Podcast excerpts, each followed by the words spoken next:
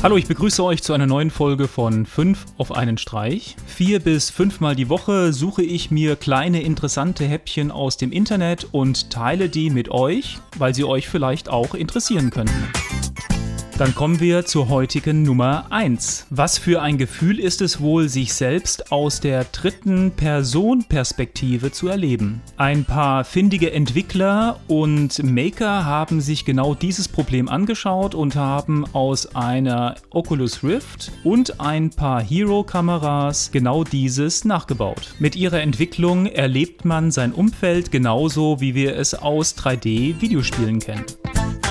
Die heutige Nummer 2. Ein Teil des Einparkens auf dem Düsseldorfer Flughafen wird jetzt von einem Einparkroboter übernommen. Das System wurde letztes Jahr schon vorgestellt und wird jetzt in Düsseldorf für 285 Parkplätze aktiv in einem Premium-Service angeboten. Das Ganze soll sich besonders an Vielflieger richten, die vor dem Abflug nicht lange nach einem Parkplatz suchen möchten. Und wenn das Ganze gut läuft, will man das Ganze auf weitere Parkplätze ausweiten.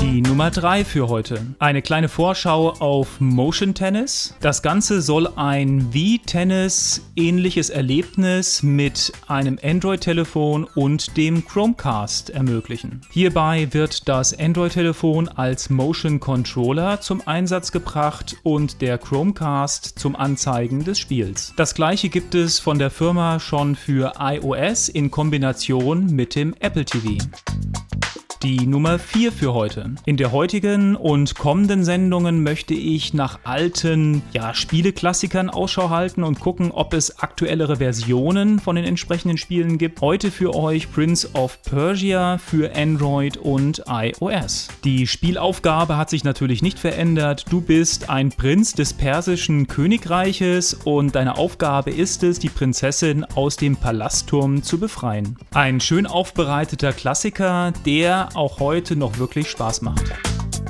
Und zum Abschluss haben wir unsere Nummer 5. Nach IP Deutschland und 7-One Media geht jetzt auch Axel Springer gezielt gegen Adblocker mit einer Klage vor. Da durch den Adblocker erheblich Werbeeinnahmen reduziert werden, versuchen sie auf dem rechtlichen Weg jetzt gegen die Firma vorzugehen. Selbst wenn die Klage durchgehen würde, wird dadurch das Grundproblem nicht gelöst. Neben Adblock Plus gibt es auch andere Lösungen, teilweise auf Hardwarebasis. Leute Leute, die aktiv Adblocker einsetzen, müssen sich darüber im Klaren sein, dass in der Zukunft Inhalte komplett aus dem Internet verschwinden oder hinter Bezahlwänden versteckt werden.